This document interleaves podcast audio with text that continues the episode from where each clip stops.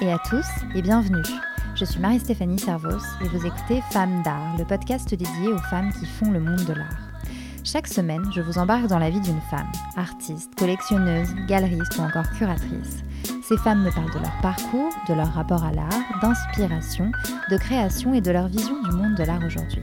Je vous donne aussi rendez-vous tous les jours sur Instagram où je partage le travail de mes invités. Femmes d'art, c'est parti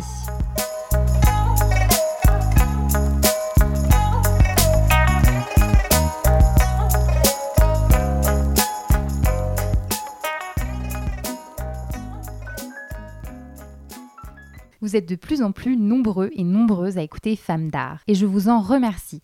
Si vous aimez le podcast, n'hésitez pas à me le dire en lui mettant 5 étoiles sur votre plateforme d'écoute préférée. Cette semaine, je reçois l'artiste prix Marcel Duchamp 2004 Carole Benzaken. Carole est artiste peintre, elle vit et travaille à Paris. Son travail est à la frontière entre abstraction et figuration. La première fois que je l'ai vue, j'ai eu comme une impression de superposition d'images, mêlant diverses références dont on retrouve certaines dans le titre de ses œuvres. On devine parfois des paysages, parfois des mouvements dans des échelles variées, mais toujours avec des couleurs flamboyantes. Dans cet épisode, nous parlons de sa découverte de la peinture et des musées lorsqu'elle était petite, de son processus de création, de l'évolution de son travail au fil des années et depuis ses débuts dans les années 90. On parle aussi de sa vision de la place des femmes artistes dans le monde de l'art et de son rapport aux réseaux sociaux. Bref, je ne vous en dis pas plus, le reste est dans l'épisode. Bonne écoute Bonjour Carole Benzaken Bonjour. Merci beaucoup de me recevoir euh, ici dans votre euh, atelier qui est situé à Paris. Carl Benzaken, vous êtes euh, artiste peintre, vous êtes né à Grenoble, vous avez fait vos études aux Beaux-Arts de Paris, vous avez reçu notamment le prix Marcel Duchamp en 2004. Vous avez également été exposé dans de nombreuses institutions comme le Centre Pompidou ou encore la Fondation Cartier en France et à l'international. On reviendra sur votre parcours plus tard, mais euh, avant de commencer euh, vraiment cet entretien, moi je voulais savoir à quand remonte votre intérêt pour l'art. D'une façon, je euh, enfantine, on pourrait dire que le premier livre que j'ai emprunté à la bibliothèque de Mélan, la ville où, vit encore ma mère, et où ont vécu mes parents, et où je, je, reviens régulièrement, le premier livre de cette bibliothèque a été un livre, je pense que c'était la couverture qui m'intéressait, mais sûrement, c'est quand même pas innocent c'était le gros, un gros livre sur euh, Picasso de Dreger et c'était euh, son regard en couverture avec euh, le masque de chouette. Il était plus gros que moi ce livre. Et c'était ma première, mon premier emprunt à la bibliothèque. C'est assez marquant parce que c'est vrai que je me rappelle du poids et de la couverture qui était dorée. Qu'est-ce qui vous avait attiré justement dans ce livre? Je crois qu'il y avait quand même quelque chose autour de l'art, le regard, et le regard qui est ludique, qui peut s'amuser. Le masque, le jeu, le plaisir, Hein, de, créer. Et j'ai toujours créé, en fait, j'ai toujours peint. Les premiers souvenirs de plaisir sont dans la peinture et j'étais bien plus petite et j'ai des, des, souvenirs extrêmement précis, quasi euh, gustatifs à la couleur. Euh, j'en ai euh, quasiment mangé. C'est un souvenir de, de, assez délicieux. Et vous n'en avez pas vraiment mangé? Non contrairement à mes chats. Oui. À, mon chat. Oui, voilà, parce qu'il faut le préciser, euh, vous êtes euh, donc installé avec euh, à votre gauche un premier chat et à votre droite un deuxième chat. Donc vos deux chats qui vous accompagnent dans votre atelier depuis, depuis des années. Qu'est-ce qui a fait qu'à un moment donné, vous êtes, enfin vous vous êtes décidé, en tout cas, vous êtes dit, je vais être peintre? C'est venu tard. Je voulais être décorateur scénographe. Mais avant, il y a eu la découverte des musées. Ça, c'est à l'âge de 14 ans, 15 ans.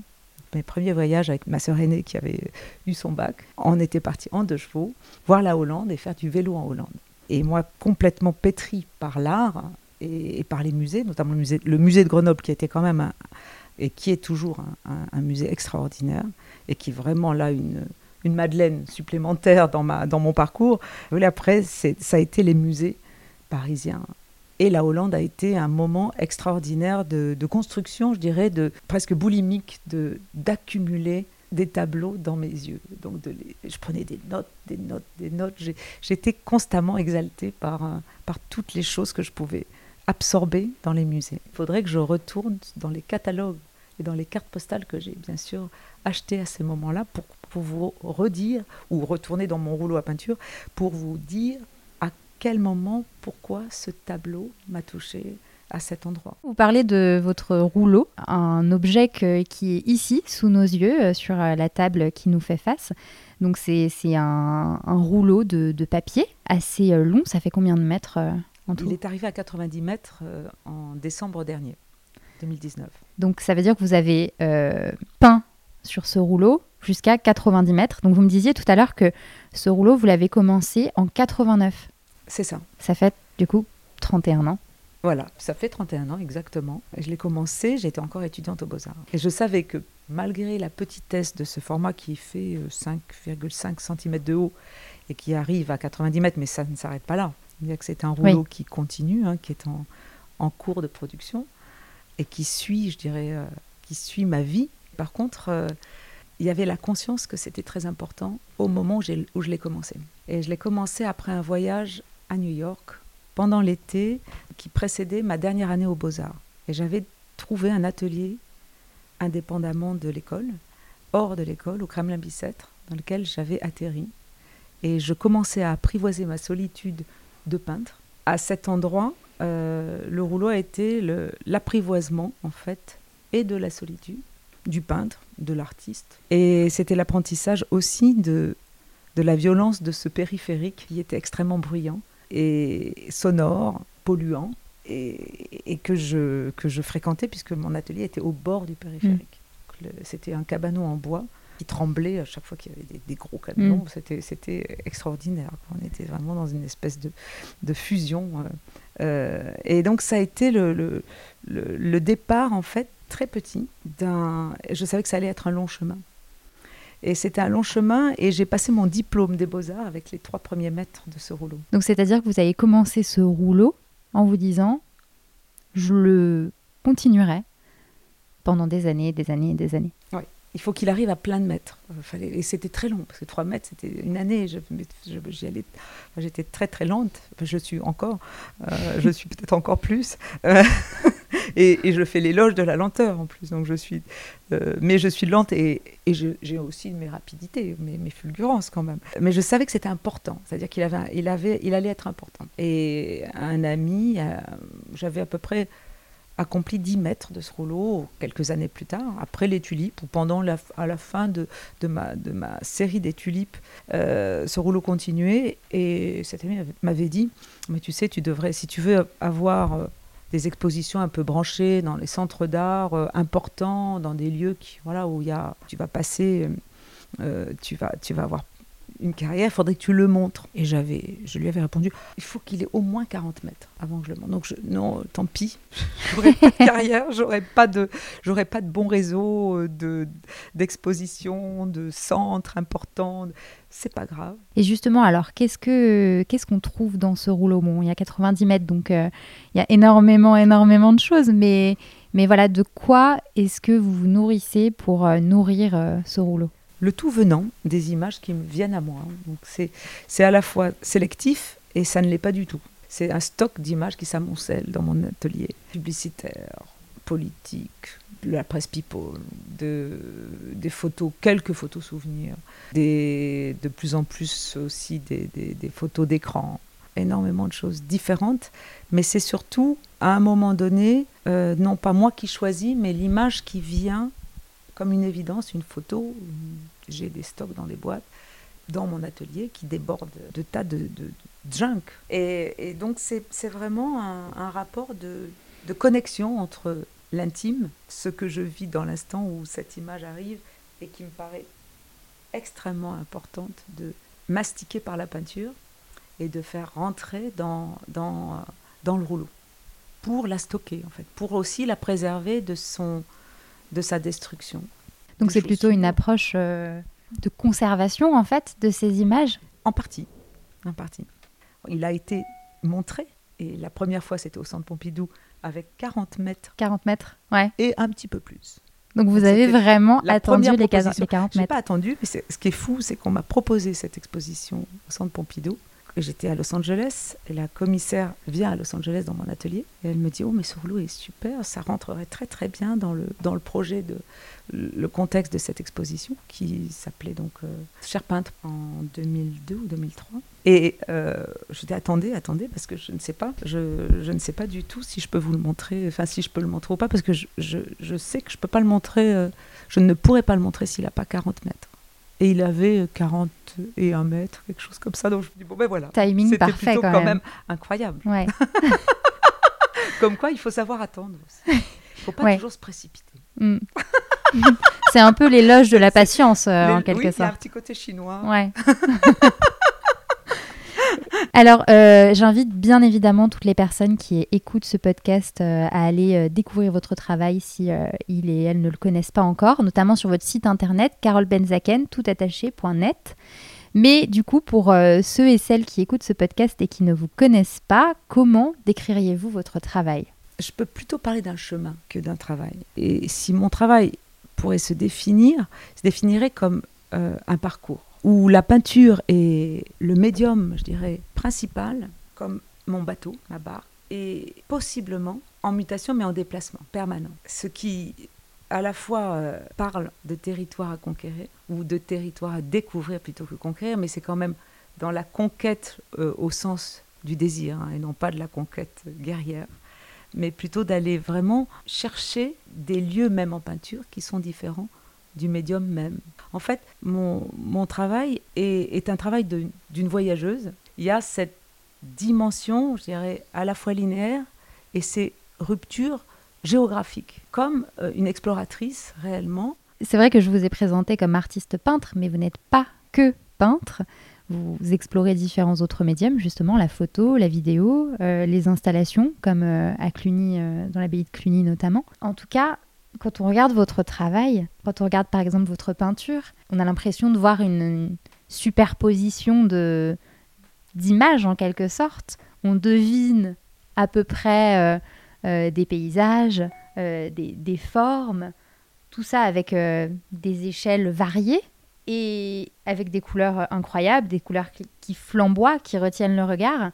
Est-ce que vous pouvez du coup nous parler de votre processus de création, de comment vous allez de l'idée à euh, la réalisation d'une œuvre, quelle qu'elle soit du coup, que ce soit en peinture, que ce soit euh, euh, une installation, que ce soit autre chose Chaque technique se choisit par rapport à, un projet et une envie de dire quelque chose ou un désir de produire quelque chose très spécifique. Alors, on ne peut pas séparer, c'est pour ça que je suis aussi au front, dans les frontières ou dans les, dans les lisières entre ce qui pourrait s'appeler l'art abstrait, l'art figuratif, ou euh, je suis pas dans, aucune catégorie, puisque je suis justement dans le déplacement des catégories, et dans finalement la recherche d'une syntaxe, mais qui, comme euh, dans une phrase, il y a des virgules, il y a des points, il y a des adjectifs, je dirais presque chaque technique ou chaque tableau ou chaque, chaque projet a, a, sa syntaxe. Et donc, on ne peut pas procéder de la même façon quand on, quand on travaille une installation, par exemple, comme à Cluny, qui est un, un projet où j'ai eu une image directement qui est venue. Mais comme une image, alors là, ça peut être une vision, une apparition. Mais non, c'était juste une image. On m'a proposé un lieu, j'ai choisi. Et dans un des lieux, dans l'abbaye de Cluny, c'est immédiatement, comme un flash, imposer une image des escaliers. Mais je ne savais pas ce que j'allais en faire, mais plus c'est immense, Cluny. Et cet espace était un des, un des espaces euh, possibles, mais qui était déjà très très grand. En production, c'est énorme.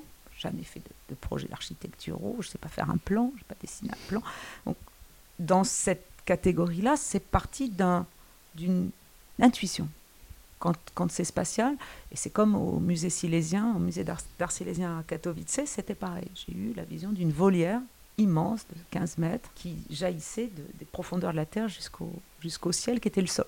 Et par contre, quand on parle d'une série picturale comme les Magnolias, ils viennent s'inscrire dans un process qui est un processus assez complexe où là, il n'y a pas d'image au départ, puisqu'il n'y a pas de lieu au départ. Le lieu, c'est se dérouler en fait, euh, de ce qui est venu avant. Donc, on revient à cette continuité. Il y a beaucoup d'inconscient. Et il y a en même temps une réflexion qui s'enchevêtre. Des tulipes aux magnolias, il y a une logique en même temps. Mais il y a eu entre les deux 20 ans. Mm. Et, et c'est un peu ça, c'est un peu... Alors c'est compliqué à expliquer en fait pour la peinture, mais ça procède toujours en même temps de la même obsession. C'est-à-dire que pour moi, le support visuel est moins important que sa traduction picturale. Et donc, je flirte toujours avec la reconnaissance figurative dans mes tableaux ou dans mes peintures. Il y a quelque chose qui, qui n'est pas abstrait du tout. Mais en même temps, ça n'est pas l'essentiel.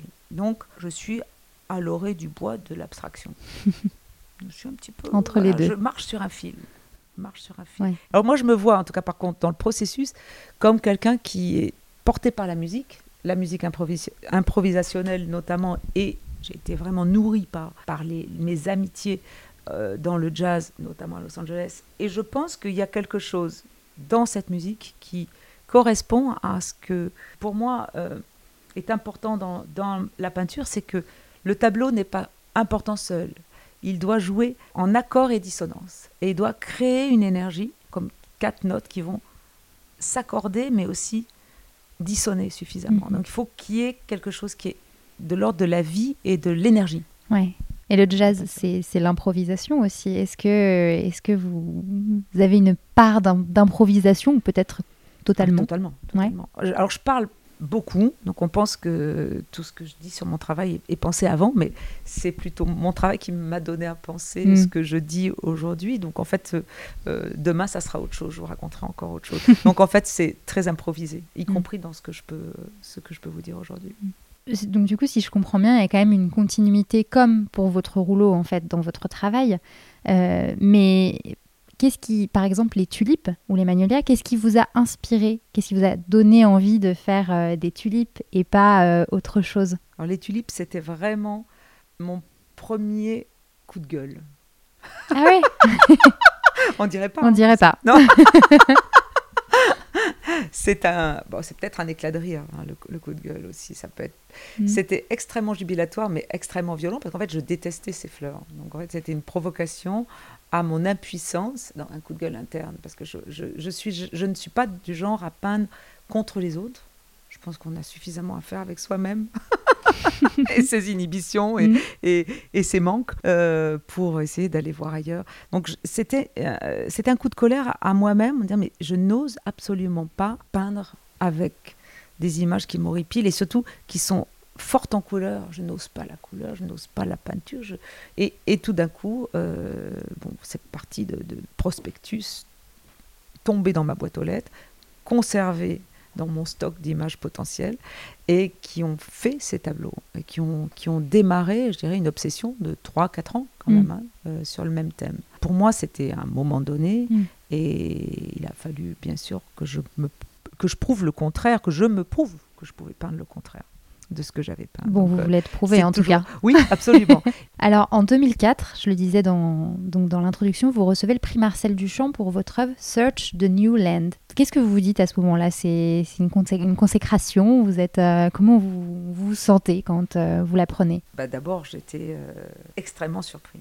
Je pensais vraiment pas que j'allais la voir, donc j'étais totalement. Pourquoi? Parce que je pensais qu'il y avait des artistes qui- que j'estimais dans notre groupe de, donc de- et qui me semblaient plus adaptés, plus, enfin, plus proches de ce que pouvait être euh, un prix Marcel Duchamp. J'étais très étonnée, très surprise et très heureuse, bien sûr, mais complètement surprise. Et pas du tout préparée, puisque je revenais de Los Angeles. Moi, je revenais de 7 ans de vie, euh, de vie à Los Angeles, pensant que j'allais avoir une année hyper cool, hyper euh, dans le blues, dans le non-faire, dans, dans une élasticité au temps, de reproduire cette horizontalité du temps très californien en Europe, faire un tour d'Europe. Je pensais j'allais vraiment voyager pendant un an, ou en tout cas flâner. Et j'obtiens le prix et quelques mois plus tard, bon, les, conditions n'étaient pas les mêmes que, maintenant, mais donc il fallait produire une exposition au, au 315 seul. Je, je- revenais, je revenais en France et pour moi c'était euh, Search for the New Land. En 2009, vous avez été montré au Centre Pompidou lors de l'exposition Elle à Centre Pompidou, qui est euh, une exposition euh, majeure qui a été imaginée et mise en œuvre par Camille Morino, que j'ai interviewé dans ce podcast. Et cette expo, euh, c'était un peu l'expo pionnière, la première en France à nous montrer que des femmes artistes. Est-ce que c'était important pour vous d'être montrée euh, dans une exposition qui portait un message pareil et qui disait en quelque sorte il faut remettre les femmes artistes à leur bonne place? En tout cas, il faut les remettre euh, dans la lumière. en fait, j'étais consciente qu'il y avait deux écoles. Il y a celles qui détestent ça. Et j'avais donc j'ai bon, j'ai toujours, parce que j'ai la fille de, de ma voisine de palier, euh, qui, qui est une grande dame du conceptuel qui s'appelle Hélène Sturtevant. Et on en avait parlé, et qui déteste, et toute cette génération d'ailleurs de femmes détestaient en général être dans des ghettos euh, de femmes artistes. Et il y avait celles qui étaient euh, follement enthousiastes de ce type de projet. Et moi, j'étais plutôt, parce que, je, parce que je ne sais pas dire non de toute façon. Hein. Et puis, ce ça n'est pas mon projet. Mon projet, c'est toujours de dire oui, continuer à... à et, et moi, j'ai toujours aimé euh, cette euh, provocation aussi que ça représente et le risque que ça, ça implique de passer pour euh, communautarisme. C'est un communautarisme euh, d'une certaine façon. Et il y a, y a, du bon et du mauvais dans le communautarisme. Quand on pense communauté aussi variée que sont les femmes artistes, c'est extrême, ce sont des mondes, on, porte des mondes complètement distincts, complètement ouverts à... Et, donc c'était pour moi extrêmement euh, plaisant de me retrouver euh, dans ce cadre-là. Et d'autant plus que je connaissais plein de copines que j'avais pas vues depuis. Et puis j'en ai, j'ai rencontré d'autres femmes artistes que et j'avais plein de copines de divers âges aussi qui étaient là. Donc c'est aussi une, façon de se retrouver un peu à, l'américaine, euh, ghetto girl comme je mm. comme je dis. Hey sisters, j'aime beaucoup cette notion de, de sisters mm. américaine parce que je pense qu'il y a du bon dans cette fraternité qui est une sororalité qu'on n'a pas beaucoup eu en France et qu'on a toujours pas beaucoup parce qu'il y a, il y a cette euh, complexité et qui est d'ailleurs euh, une complexité, très subtile que, peut, que peuvent générer certaines femmes. Et j'essaye de faire très attention à ça. Une conscience que j'ai prise par le fait que j'ai vécu aux États-Unis, euh, c'est que c'est très important de pouvoir gérer le être ensemble, le faire partie d'eux, et en même temps en sachant très bien qu'il n'y a pas d'art féminin c'est simplement une conscience sociologique. Donc, elle, à Pompidou, était une, belle provocation, je pense. Et moi, j'ai trouvé ça positif de, l'avoir fait, très positif, surtout en France. Et puis, il y a quand même l'idée aussi de dire, euh, voilà, pendant très longtemps, les femmes euh, ne pouvaient pas créer, ou celles qui créaient, eh bien, on montrait leurs œuvres euh, sous le nom de leur mari, ou de leur père, ou de leur frère. Il y a quand même aussi cette volonté derrière de dire, maintenant, les femmes sont là, elles créent, elles font énormément de choses, elles ont du talent, elles sont là, il faut les regarder et euh, il faut les, ancrer dans, dans, dans, ce siècle, dans cette période, parce que ce sont elles aussi qui racontent notre temps et, qui racontent notre société et qui, en tout cas, euh, elles sont là, vous ne pouvez plus les ignorer en quelque sorte. Oui, je crois que c'est au-delà d'un il faut, c'est au-delà, c'est c'est incontournable. Nous sommes là. Qu'est-ce que vous pensez justement du fait d'être une femme artiste? Est-ce que vous avez l'impression que quand vous avez commencé et aujourd'hui, les choses sont les mêmes ou les choses ont évolué? Non, non, pas du tout. Non, pas du tout. Bon, j'ai eu la chance, et vous, voyez dans le... Je n'ai pas fait la visite de, mon mur, le mur euh, euh, arrière de l'atelier, mhm. où euh, moi j'ai eu la chance de rencontrer John Mitchell.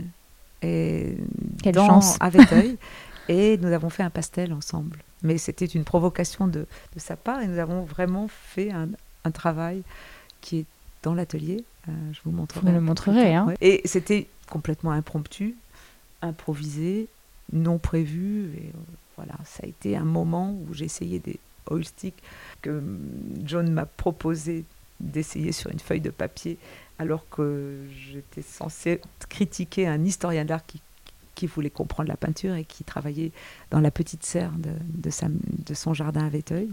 Et euh, donc ce que j'avais fait, et, au moment où j'essaye ces crayons, elle commence aussi sur cette feuille à, à, travailler. Et nous avons, paraît-il, travaillé pendant une bonne demi-heure à toutes les deux comme ça, comme deux, comme de gamines, alors que mm. moi, j'avais vraiment complètement oublié que j'étais chez Johnny Depp, que c'était, c'était vraiment un hors-temps absolu. De... Et j'ai eu la chance d'avoir ce type de rencontre extraordinairement symbolique, mais au-delà, existentielle, mm. forte, comme une passation d'un témoin, un passage du témoin d'une génération à l'autre. Mais, mais de génération en génération, ça a énormément bougé. Moi, je vois euh, aujourd'hui bah, ma voisine Farah Atassi qui est là. On a déjà un écart d'âge. Et elles sont extraordinaires aussi, ces femmes. Enfin, c'est impressionnant, toutes cette, cette, ces générations qui avancent parce que on vient jamais de nulle part. Et que la première, enfin moi je dirais la génération de, John Mitchell, Shirley Jaffe, et, et qui ont, euh, en ont pris vraiment, enfin elles ont été sur la ligne de front quand même, hein, d'une exclusion au, au, grand courant de la modernité, de la peinture abstraite. Et c'était compliqué de s'intégrer. Euh. et pour nous, on passait déjà pour des enfants gâtés d'un système où c'était beaucoup plus facile. Et d'ailleurs, on peut avoir pu avoir des enfants, par exemple ça c'était impensable dans la génération de John Mitchell et, et, et, Shirley Jaffe. Et là, aujourd'hui, on voit encore de nouvelles générations qui, qui ont encore moins de complexes, parce que, parce que ça, c'est comme ça, ça se travaille dans, dans le temps, et c'est dans la conscience aussi, qu'on forme un corpus vaste et qui, qui s'architecture, qui se met en place. Euh, il y a des fondations et les fondations, elles sont même jusqu'à Artemisia Gentileschi et, et, au-delà. Donc, il y a vraiment des, des pionnières. Il y a vraiment euh, euh, la suite qui continue. Mm. Mais les combats restent entiers, mais ils restent en ayant évolué. Et la subtilité des combats aujourd'hui sont vraiment l'écart entre, je dirais, le monde de l'art qui est extrêmement conscient d'un féminisme et qui rend de mieux en mieux compte, en tout cas. Le monde de l'art, vous voulez dire? En apparence. Ouais. Euh, de d'une production féminine. C'est beaucoup mieux qu'avant, mm. voilà ce qu'on peut dire. Et en même temps, euh, l'écart sociologique de, de, tout le reste, de ce qu'on voit aujourd'hui sociétalement en France et dans le monde, bien sûr, d'une façon encore plus, euh, plus angoissante, plus inquiétante. C'est très inquiétant. Toutes les régressions on, on donc tout ça voilà, fait partie de, de, qui nous sommes en tant que femmes. Et c'est très important de, de sentir qu'on est, euh, euh, moi je dirais même, c'est bien au-delà donc d'un postulat d'une exposition, c'est d'être à l'autre femme artiste, je dirais en, solidarité. Mhm. Et non plus en rivalité, non plus dans la jalousie parce qu'elle est, elle est bien mieux placée, elle a un plus grand succès. Mais tant mieux, moi, c'est ce que je dis, euh, parce que j'enseigne aussi à, mes étudiantes, mais méfiez-vous d'une chose, c'est de l'esprit qui vous divisera ou qui veut vous diviser, parce que c'est dans cette solidarité, dans cette conscience qu'on est un groupe, qu'on est fort. Et, beaucoup d'hommes, dans la critique d'armes à l'époque, me disent Ah ouais, mais toi, tu es beaucoup mieux que celle-ci, là pensant que j'allais être, euh, hmm. j'allais en profiter pour dire ouais celle-là parce que comme on est des rivales. Non, je dis mais non, non, elle est très très bien. Qu'est-ce que vous me dites là? Est-ce que c'est pas un peu un esprit français ce, ce, fameux esprit français dont vous parliez un ah, peu au début? Tout à fait. C'est ça. Hein ouais. Comment diviser pour régner? Ouais. Et comment euh, ne pas tomber dans ces pièges? C'est extrêmement important.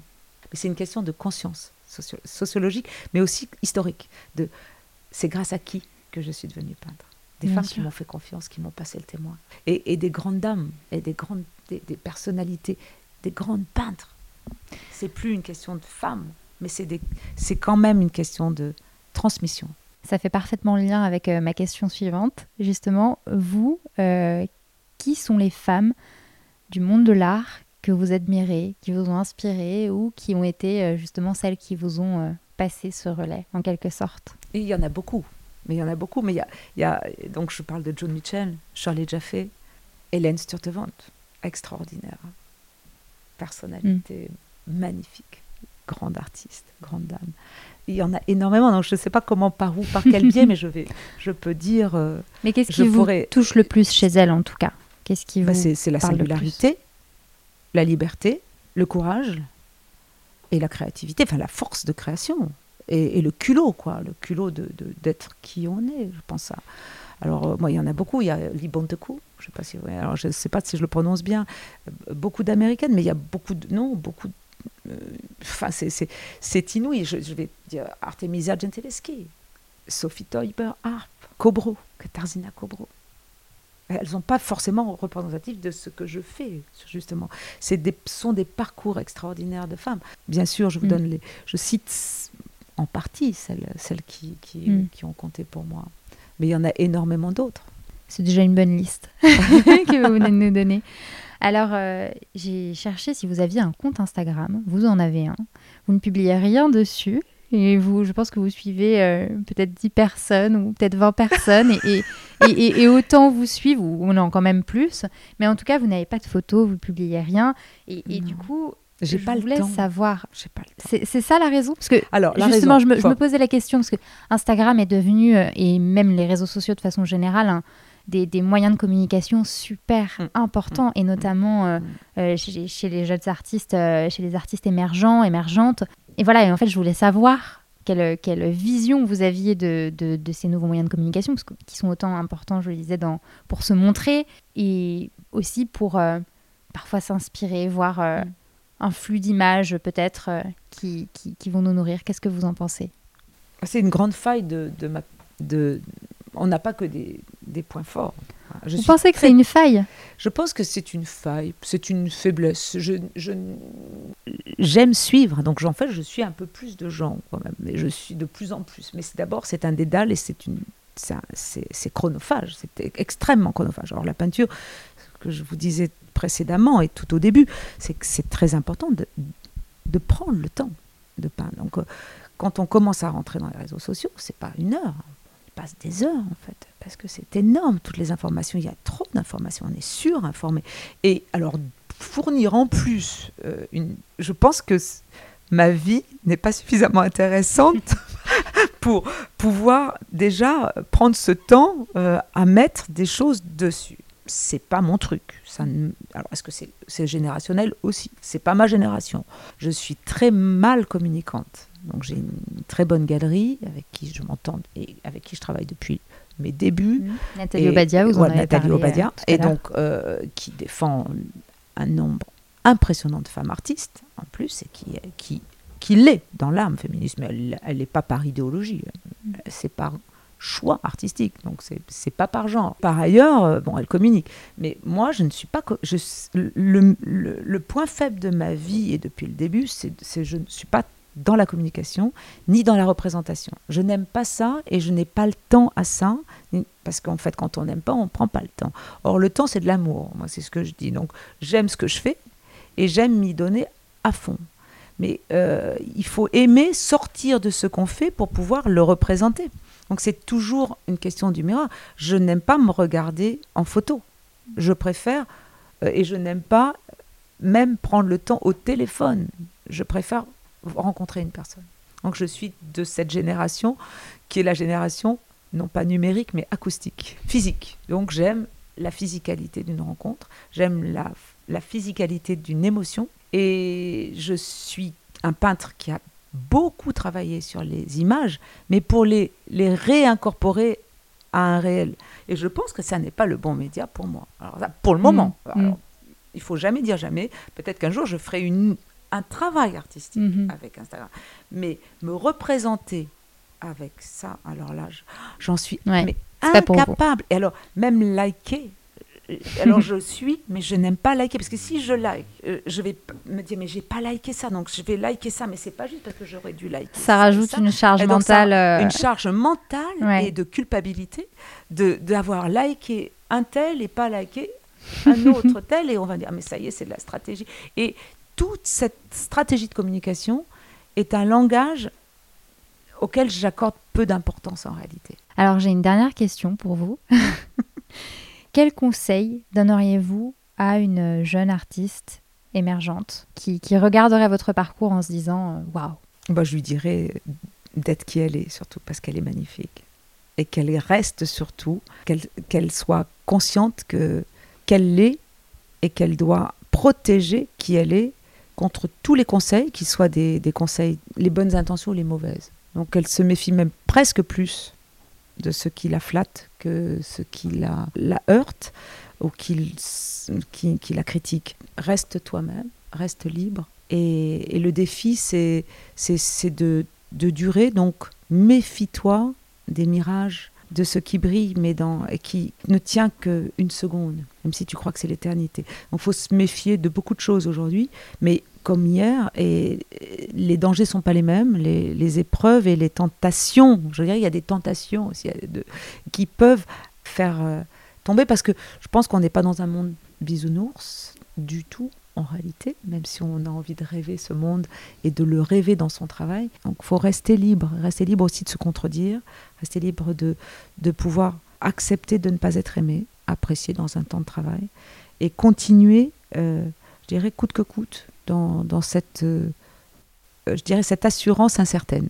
Mais je crois que c'est un peu le, le, danger de l'époque. Moi, je sens qu'il y a un danger de, de, de vouloir euh, enfin de penser, enfin il faut faire très attention à, à, ce qui brille aujourd'hui. Il faut, rentrer dans, dans une pensée qui, mette le projet en, en autoprotection dans la durée et mm. pas, pas dans, dans le dans l'instant. Dans l'instant. Mm. Faire attention à ça, c'est tout. Parce que Moi, je trouve que c'est un très bon conseil. Ça vaut pour beaucoup de choses. Merci beaucoup, Carole Benzaken. Merci beaucoup. Merci beaucoup d'avoir écouté cet épisode. S'il vous a plu, je vous invite à lui mettre 5 étoiles et un commentaire pour me le dire. Je vous retrouve la semaine prochaine pour un nouvel épisode et tout de suite sur le compte Instagram de Femmes d'Art.